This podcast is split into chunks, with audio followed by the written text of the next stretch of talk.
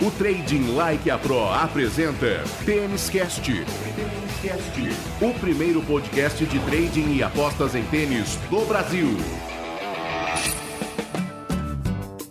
Salve, salve apostador, salve, salve apostadora, amantes do tênis! Está no ar a edição número 39 do Tênis Cast, o primeiro podcast especializado em trading e apostas em tênis do Brasil um produto Trading Like a Pro. É, Trading Like a Pro, o único que conta com o aplicativo Ultimate Tennis Trader, o aplicativo que te dá todo o suporte para suas apostas e para o seu trading no tênis. Tênis que, é claro, tem o nosso especialista Tiago Meirelles, que hoje vai falar sobre dois torneios que serão realizados ao longo desta semana. O principal deles, o ATP 500 de Viena, na Áustria, e também o ATP 250 no Cazaquistão. Tudo bem, Tiagão? Maravilha, Rodrigão. Muito bom mais uma vez estar aqui presente para gravar este episódio de número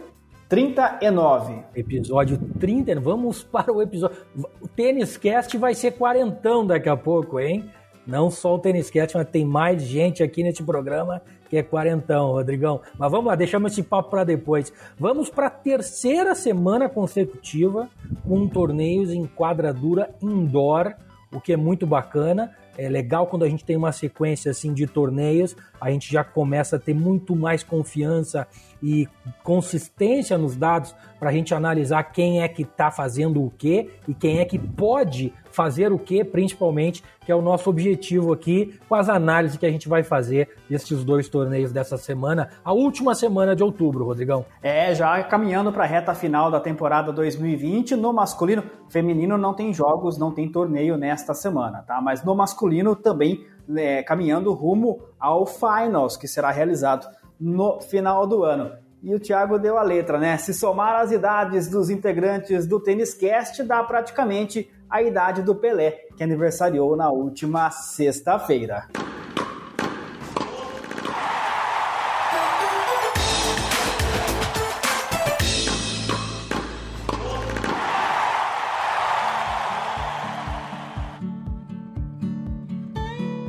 E nós começamos com o ATP 250 de Viena, na Áustria, belíssima cidade de Viena. É uma megalópole, podemos até dizer, né, Tiago? Se não é, no tamanho, mas pelo menos na questão cultural. Tem gente de todos os lados do mundo em Viena. A cidade mais populosa, evidentemente, da Áustria, quase 2 milhões de habitantes, vai receber o principal torneio desta semana, que tem o tenista da casa, o Dominic Thiem, como atual campeão. Só que antes dele ganhar lá em 2019, Thiago, o Melzer havia ganho em 2010, tinha sido o último austríaco a vencer por lá. Muito equilíbrio aqui na lista dos campeões. Tim Anderson, Poole, Murray, Davi Ferrer e assim por diante. O que esperar desta competição lá em Viena, Tiagão? Primeiro, esperar muita tradição, né? Um torneio muito bem é, citado por ti aí, Rodrigo, um torneio que acontece desde 1974. Um ATP 500 de muita tradição, como eu falei, e, e, e geralmente um, um quadro pesado que se apresenta para jogar em Viena, né? Nesse, naquela, é, uma, é uma arena, é um ginásio, é, é, é um local realmente lindíssimo onde o pessoal joga e esse ano não vai ser diferente. A presença do número um, Novak Djokovic, é uma certeza, está confirmadíssimo para o torneio e provavelmente, né, ou certamente, será o grande desafio do tenista da casa Dominic Thiem para a defesa do seu título. Bom, falando um pouquinho mais tecnicamente do que esperarmos do torneio de Viena, é um torneio, como eu comentei, né? Realizado numa quadra dura indoor, assim como tem sido estes últimos torneios nas semanas que passaram até agora, e é uma quadra uh, considerada, ela está classificada como média lenta. Né? Uma quadra muito parecida, inclusive, o piso é exatamente o mesmo daquela quadra jogada em São Petersburgo, onde o tenista da casa, há duas semanas, levantou o caneco Andrei Rublev, aliás, num grande jogo, a final realizada contra Borna Chort. Tem um pequeno detalhe que, na verdade, talvez ele não seja tão pequeno assim e faça muita diferença vocês vão entender agora que eu vou falar, que é a altitude. Tem uma altitude de 217 metros em Viena. Pode não parecer muito se a gente comparar com as altitudes, por exemplo, de quase 700 metros, se eu não me engano, tem em Kitzbühel, na Áustria, num torneio aberto, e muito menos com essas altitudes gigantescas. Para quem acompanha futebol também sabe que tem 2, 3 mil metros na Bolívia, né? Alguns lugares por aí da, da América do Sul. Mas, para um jogo de tênis, por mais que seja indoor, essa altitude de 200 metros, ela pode fazer um pouquinho de diferença. E ela pode trazer um impacto na velocidade da bola, como a gente já comentou aqui, o ar um pouquinho mais rarefeito, né? Pode fazer. E por que, que eu estou falando isso? Porque, diferente de São Petersburgo, Aqui, apesar da quadra estar classificada como uma média lenta, o histórico é de vitórias de muito bons sacadores. Né? Afinal de contas, John Wilfred Songa já foi campeão duas vezes, Kevin Anderson, o sul-africano, campeão uma vez, Steve Johnson, o americano, campeão uma vez, e ano passado, como a gente comentou, Dominic Thiem, que todo mundo sabe, tem no Saibro a sua principal e favorita superfície, mas tem um saque muito potente. E um saque muito potente faz numa quadra indoor, numa localidade onde tem um pouquinho de altitude que ajuda ainda mais, ser um cara muito, muito perigoso. Então, para mim, né, pode ser aí um pouquinho desse detalhe da altitude que dá um pouquinho aí de que ajuda os grandes sacadores.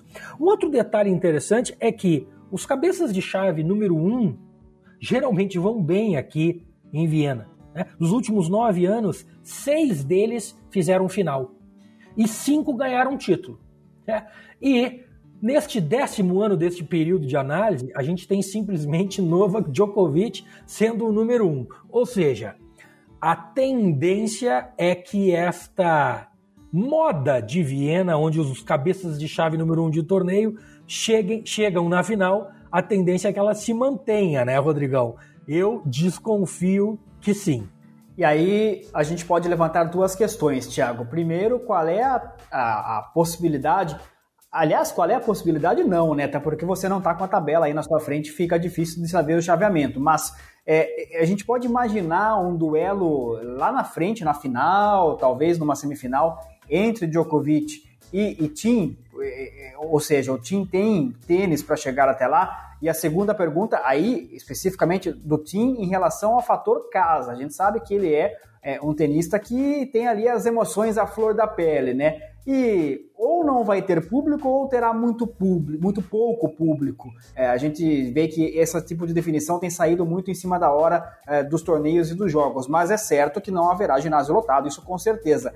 É, até que ponto o fator casa pode pesar a favor do tenista austríaco ou não, né? Eu acho que já pesou mais. Tá? Uh, teve um tempo onde o Dominic Thiem sofria, sofreu várias vezes em torneios jogados na Áustria. Né?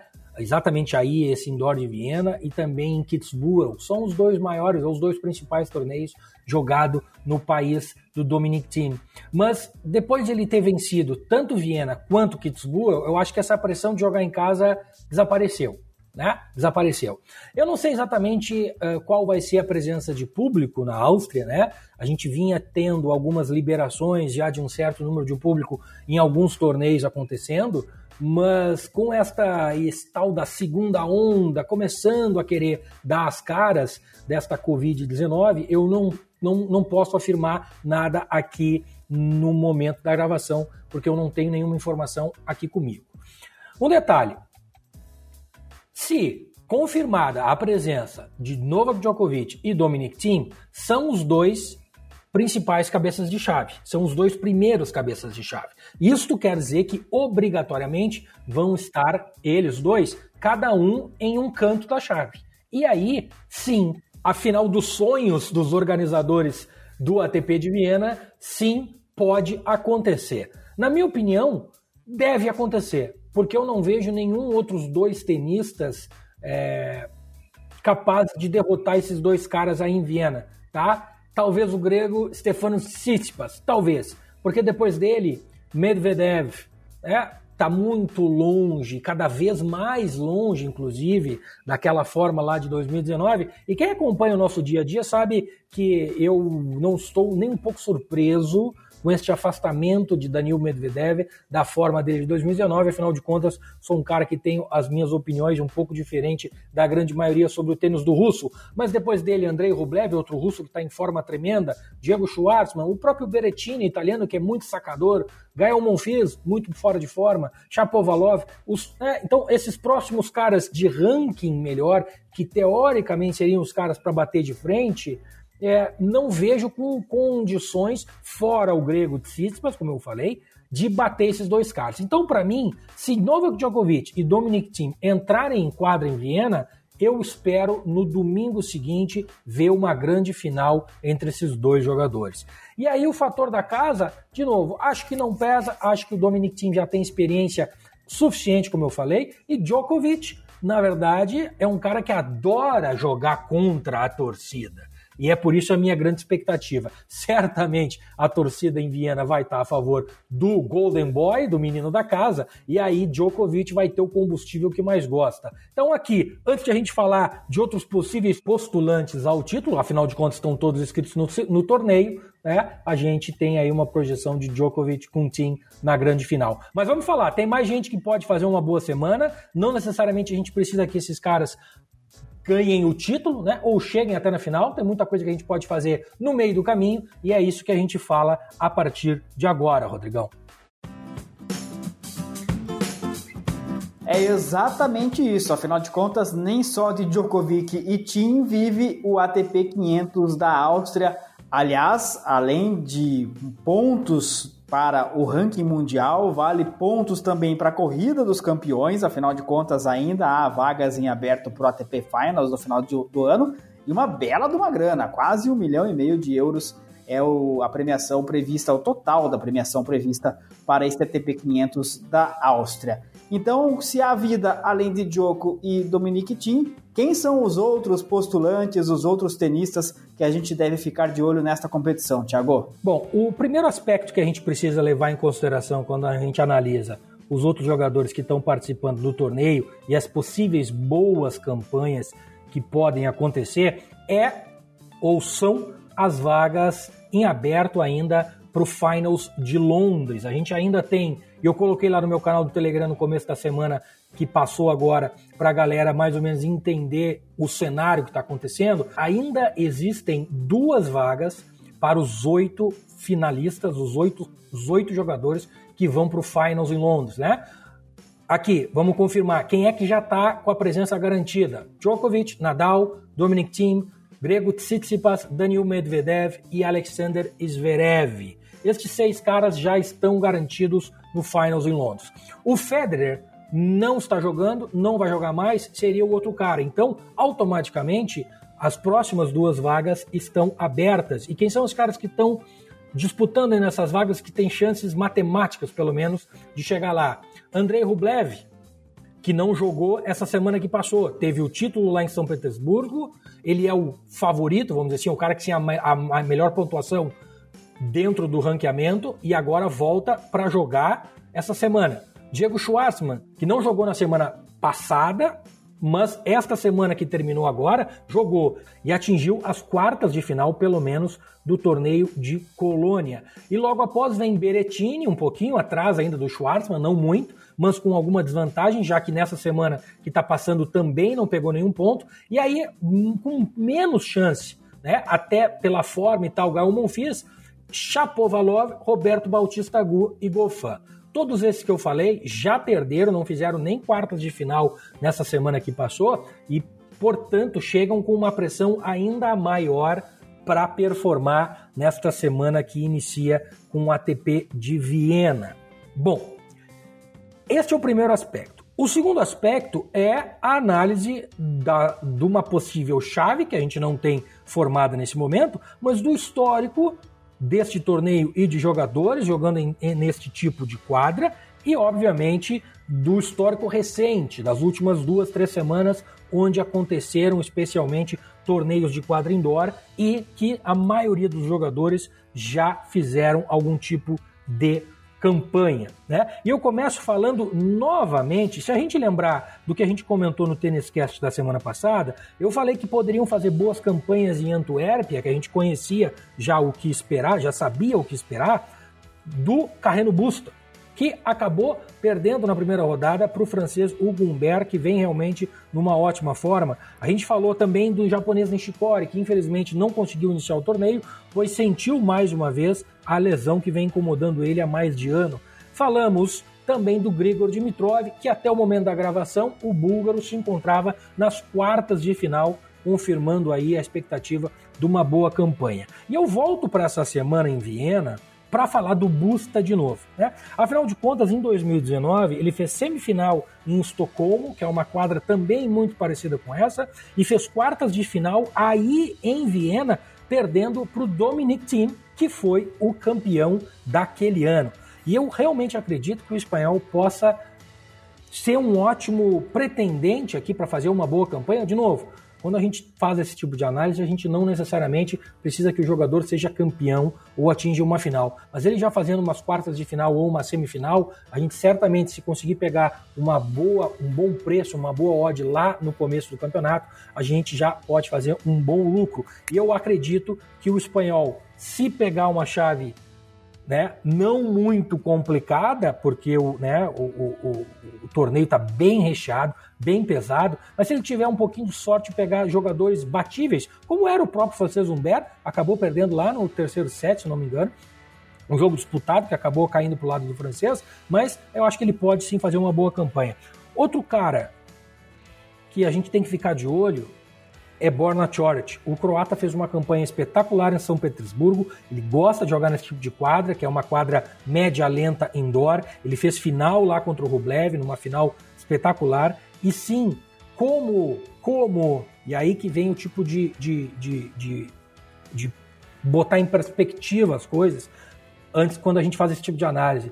É um, é um field, né? É uma lista de jogadores muito pesada que está aí em Viena, Dominic Tsitsipas, Medvedev, Rublev, Schwartzman, Berrettini, Monfils e assim por diante. E o Borna Choric, ele, sob o ponto de vista de ranking, ele tem no mínimo 10 caras ou 15 caras melhores que ele em ranking aí em Viena. Então, certamente o dinheiro dos books, né, as odds, vão estar espalhadas nestes caras que eu citei primeiro. Aliás, nestes caras que eu falei que vem antes do Choric, né? E antes, inclusive, do próprio Busta, que nem tão antes. O Busta está ali em 15 o Busta, por exemplo, está entre os 10 melhores que vão jogar esse torneio. O Choric não. E, portanto, a tendência é que a odd para o ser campeão venha muito boa. Então, vamos ficar de olho na chave que ele vai ter, vamos ficar de olho na odd do Choric. Outro cara que eu gostaria de é, ficar prestando atenção seria o próprio francês Hugo Humbert, que eu comentei que derrotou o Carreno Busta agora essa semana que passou, mas ele ainda está jogando. No momento da gravação, ele ainda está jogando. Eu não sei se ele vai parar nas quartas ou se ele vai até fazer uma semifinal ou final, né? Então, eu não posso sugerir essa entrada. Caso, caso ele tenha perdido nas quartas de final, onde ele está nessa, nessa, no momento da gravação, ele pode ser um cara que a gente tenha que ficar de olho de novo. Por quê? Pelo aquele histórico que eu comentei. Ele vai jogar o quali de Viena e ele só vai jogar o quali de Viena se realmente ele parar aí nas quartas de final do torneio que ele está jogando essa semana. Porque senão, ele provavelmente nem os qualis vai jogar e deve abortar a missão. Né? Então, vamos ficar de olho nele. E a minha última sugestão para ficar de olho é o canadense Denis Shapovalov, que essa semana em Colônia acabou perdendo para Gilles Simon, que é um matchup muito complicado. É um jogo que não encaixa com o do canadense, porque o Simon é uma, uma raposa velha do circuito, tem no duro indoor a sua melhor superfície e está jogando muito bem de novo. Está jogando muito bem de novo. Então foi um jogo complicado para o Chapovalov. Mas, se a gente olhar a campanha que ele fez em São Petersburgo, que é a quadra que a gente comentou que é bem parecida com esta de Viena, ele fez semifinal e perdeu para o russo Andrei Rublev, que acabou sendo o campeão. Então, como ele vai ter aí dois, três dias para se preparar e descansar bem e chegar mais cedo em Viena e se adaptar, eu acredito que o Chapovalov também pode ser uma boa sugestão para a gente ficar de olho no mercado de campeão aí em Viena. Então, Tiagão, só para ficar bem claro para a galera que acompanha o Tênis Cast, apenas o nome daqueles que são tenistas em potencial para a gente é, ficar de olho nesse torneio de Viena. Olha, eu, mesmo sem ver a chave, eu botaria as minhas fichas no Borna Choric. Eu acho que é o cara que o mercado não vai olhar muito em função dos outros nomes pesados e eu acho que ele vem com grandes chances para fazer uma boa campanha em Viena. Tá me colocando na pressão, na parede, né, Rodrigo? Mas eu, eu não fujo da raia, tu sabe como é que eu sou. Eu boto a cara a tapa e vamos de Borna Choric no ATP de Viena. Tênis Cast. O primeiro podcast de trading e apostas em tênis do Brasil.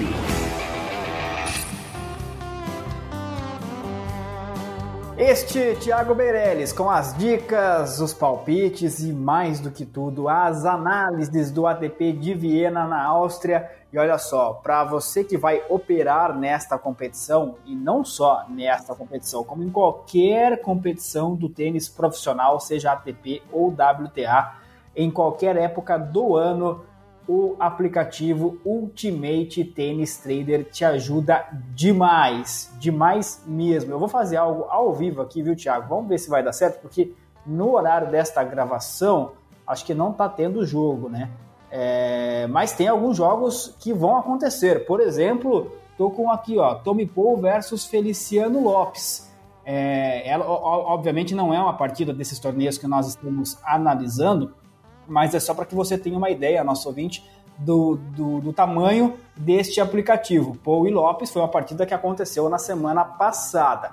Para você ter uma ideia, o aplicativo está me dizendo aqui que, por exemplo, no primeiro set, o Feliciano Lopes tem 41% de chance de vitória e este número é menor do que a média do circuito.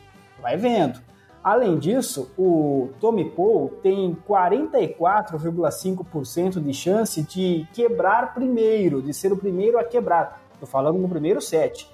E este 44,5% é maior do que a média do circuito. Olha que legal. Então você já sabe, por exemplo, vendo o aplicativo, que no jogo Paul contra Lopes, o Paul tem mais chances de quebrar no primeiro set, de ser o primeiro a quebrar, e essa chance dele é bem acentuada porque é maior do que a média do circuito. Isso vale também para o segundo set, tem lá seus números, o terceiro set, se eventualmente acontecer. Enfim, é número que não acaba mais e basta fazer uma boa leitura para a gente é, entendê-los muito bem e eles ajudam as nossas análises, seja no pré-live ou no live.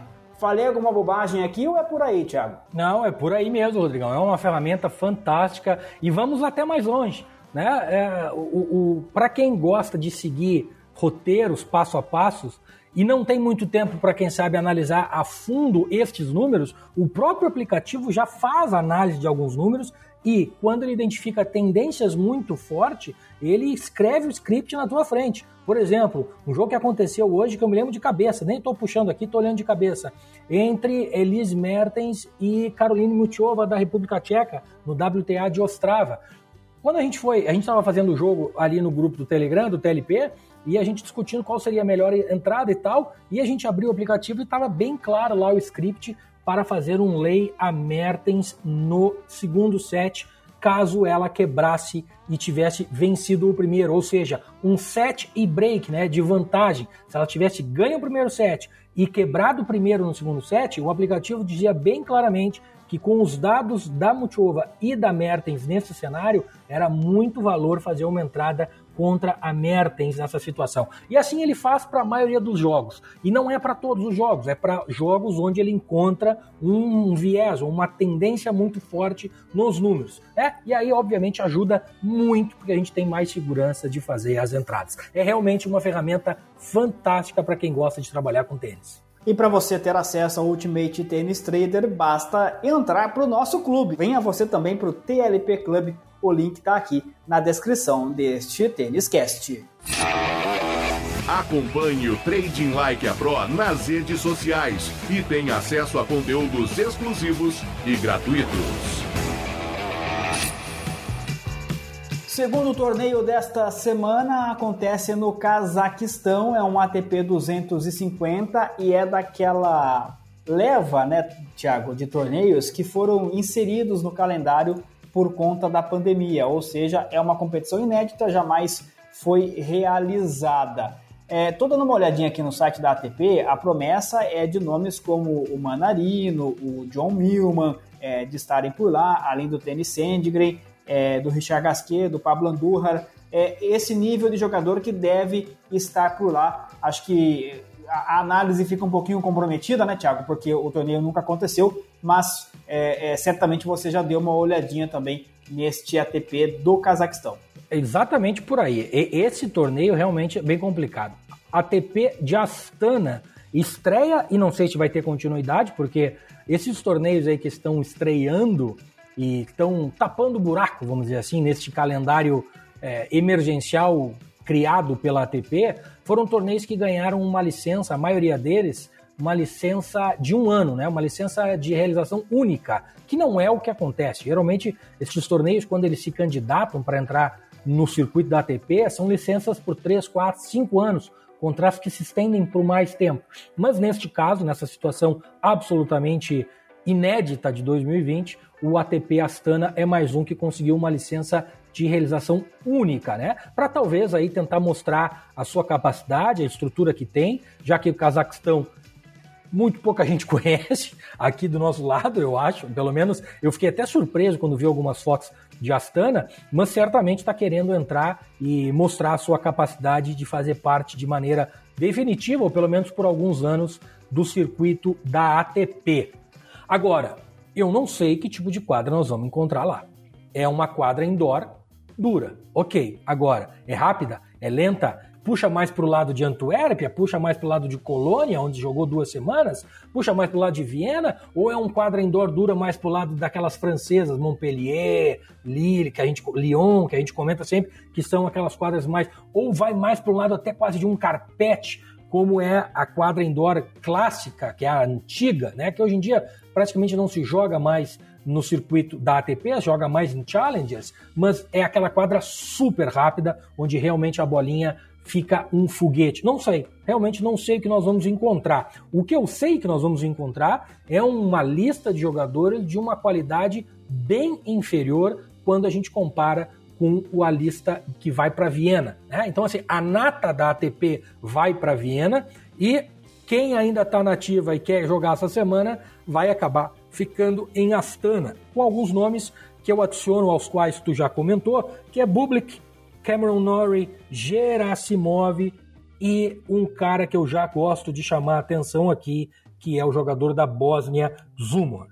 Zumor é um cara, é um jogador baixinho, se assemelha muito ao Diego Schwartzman, é um cara que cobre muito a quadra, se defende bastante e tem uma variedade de golpes coloca slice na bola, coloca curtinha, sabe colocar o seu saque, que obviamente por ser um jogador baixo não é muito potente, mas é um cara que na quadra indoor ele historicamente faz boas campanhas. Ele sofreu um pouco em 2019 com uma lesão e 2020 quando ele queria retomar teve a parada da pandemia e aí ele não conseguiu engrenar. Mas ele estava presente essa semana em Colônia e enfrentou o Davi Foquina, que é um espanhol, um jovem espanhol que está numa forma tremenda. E ele fez um jogo muito, muito bom contra o Davi Foquina. Tá? Eu tô falando desse jogo porque foi onde ele perdeu. E eu tenho certeza. E se ele ganhasse, ele pegaria Diego Schwartzman, que também era uma pedreira. Mas o Zúmaro estando aí e fazendo o nível de jogo que ele jogou, já é, já mostra que ele está quase chegando, pelo menos no nível físico, está ok. E agora aquela questão do tenista, de embalar mais dois, três jogos, dois, três jogos para a confiança de fato voltar onde ela deve estar, para que ele consiga fazer ótimas semanas. E eu tô com uma coisinha, um sentimentozinho que esse torneio de Astana, com esse tipo de, de, de, de lista de jogadores, de field, né, de, de eh, um pouquinho abaixo, todo mundo mais ou menos equilibrado, pode ser uma grande semana para o Damian Zumor. Outro cara que eu gostei muito do que vi jogando em Colônia foi o australiano Milman que tu comentasse. Ele fez um jogo de altíssimo nível contra Alexander Zverev, que, para quem não lembra, foi campeão da primeira semana de Colônia e continua jogando Colônia no momento dessa gravação, deve fazer semifinal, porque pegaria Adrian Manarino e quem sabe o alemão está indo para um back-to-back, né, para ser bicampeão num bicampeão, num, num bitorneio de Colônia, né, dois torneios seguidos em Colônia na Alemanha. Então assim, e Milman jogou bem demais, bem demais. E de novo é um jogador que tem muita consistência, um jogador que erra muito pouco e quando pega caras do nível dele, realmente ele deve se destacar, é a minha expectativa. Agora, a quadra precisa estar um pouquinho lenta. Se for uma quadra muito, muito, muito rápida, aí nós já temos que olhar para outros caras. Para quem que nós teremos que olhar? Tênis Sandgren, talvez, que me decepcionou na primeira rodada aí em Antuérpia, onde ele perdeu na primeira rodada para o francês Herbert, que era um jogo que tinha que ter ganho, estava break à frente lá no terceiro, mas se a quadra for mais rápida do que Antuérpia, ele tem mais chance. É né? um cara que saca muito forte, bate muito forte. Outro cara que talvez deva se dar bem, mas é um cara um pouquinho enigmático, mas que jogou bons, bons torneios nas últimas semanas, é o Bublik. Né? O Bublik é um cara que saca muito, tem aquela personalidade meio louca, mas tem muito talento. Né? E é um cara do Cazaquistão. Quem sabe não está aí a hora do Bublik aparecer e fazer uma ótima campanha, quem sabe aí chegando a semifinal e final, jogando em casa. Não sei como ele vai reagir, não sei, mas é um cara para a gente ficar de olho. E para mim, o meu favorito, se a quadra for realmente rápida em Astana, é o búlgaro Gerasimov. Este é um cara que fez uma partida, fez uma ótima campanha em Colônia, acabou perdendo para Félix Auger-Aliassime num jogo que ele deveria ter ganho em dois sets. Acabou entregando uma liderança no segundo set, perdeu o tie-break. No terceiro set, estava liderando, liderando o tie-break, teve match point e acabou deixando o jogo escapar. Bom, isto na verdade pode ser um mau sinal, né? Pode ser um mau sinal porque isso pode afetar a confiança do jogador. Tá? Então precisamos ter cuidado. Como que a gente vai ter cuidado? Fazendo o que a gente fez aqui nessa semana que passou. Primeira rodada, pé lá em cima, tranquilidade, observando, especialmente né, Astana que a gente não conhece, o que a gente vai encontrar, vamos ficar aquele recado de sempre.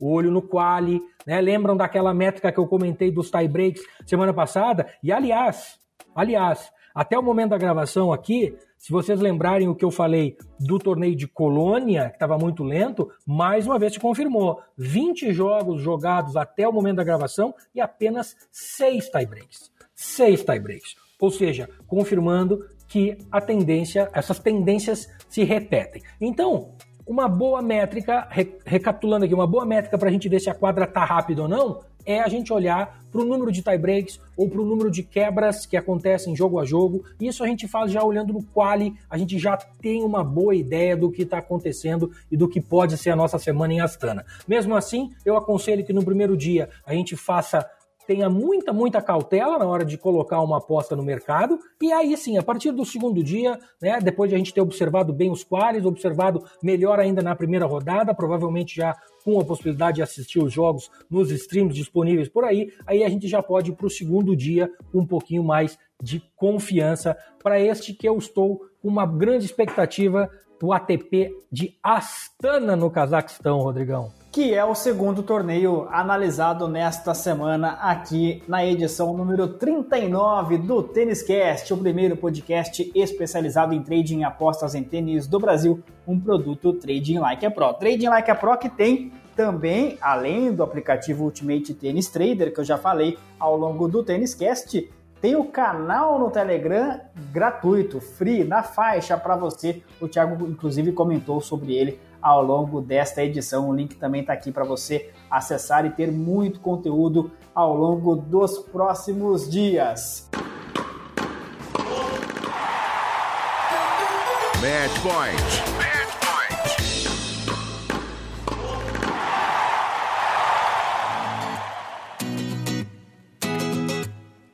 Tiagão, Torneio importante em Viena, na Áustria, torneio nem tão importante assim no Cazaquistão, mas, como a gente sempre diz aqui, o dinheiro ganho ou dinheiro perdido não olha para a importância do torneio, ele só olha para saber se a gente apostou bem ou apostou mal e as consequências vêm, né, Thiago? É isso aí. E tem um outro detalhe que a gente não comentou em Astana que nenhum dos jogadores que vão estar lá tem chance de fazer o finals, né? Então é, é, é puramente uma vontade pessoal dos jogadores de conquistar mais pontos, né? Eu acredito, por exemplo, que a maioria desses caras estejam enxergando como uma boa oportunidade de um torneio uh, com menor qualidade de jogadores para conquistar pontos, né? Porque pensa comigo, é muito mais difícil ir para Viena tentar conquistar ponto, onde tu vai ter aí os top 30 jogando, do que tu ir para o Cazaquistão, né? Mas, de qualquer maneira, cada pessoa é uma pessoa, cada indivíduo é um indivíduo e tem os seus interesses e as suas vontades. Então, ao mesmo tempo que pode ser uma boa oportunidade, alguns jogadores podem não enxergar assim e ir ali só para de repente cumprir um contrato com a ATP de obrigação de participar e número de torneio e tal que a gente sabe que acontece. Então, de novo, por isso que é mais uma dica para a gente ter muito cuidado no primeiro dia de Astana. Mas é isso aí. O que importa é o dinheiro no bolso. Se ele veio do Challenger ou se ele veio do ATP 1000 ou da final de Wimbledon, não interessa. Os reais ou os dólares da sua conta ou os euros, seja lá a moeda que você trabalha são os mesmos, Rodrigão, e esse é o grande recado para a gente encerrar este episódio 39.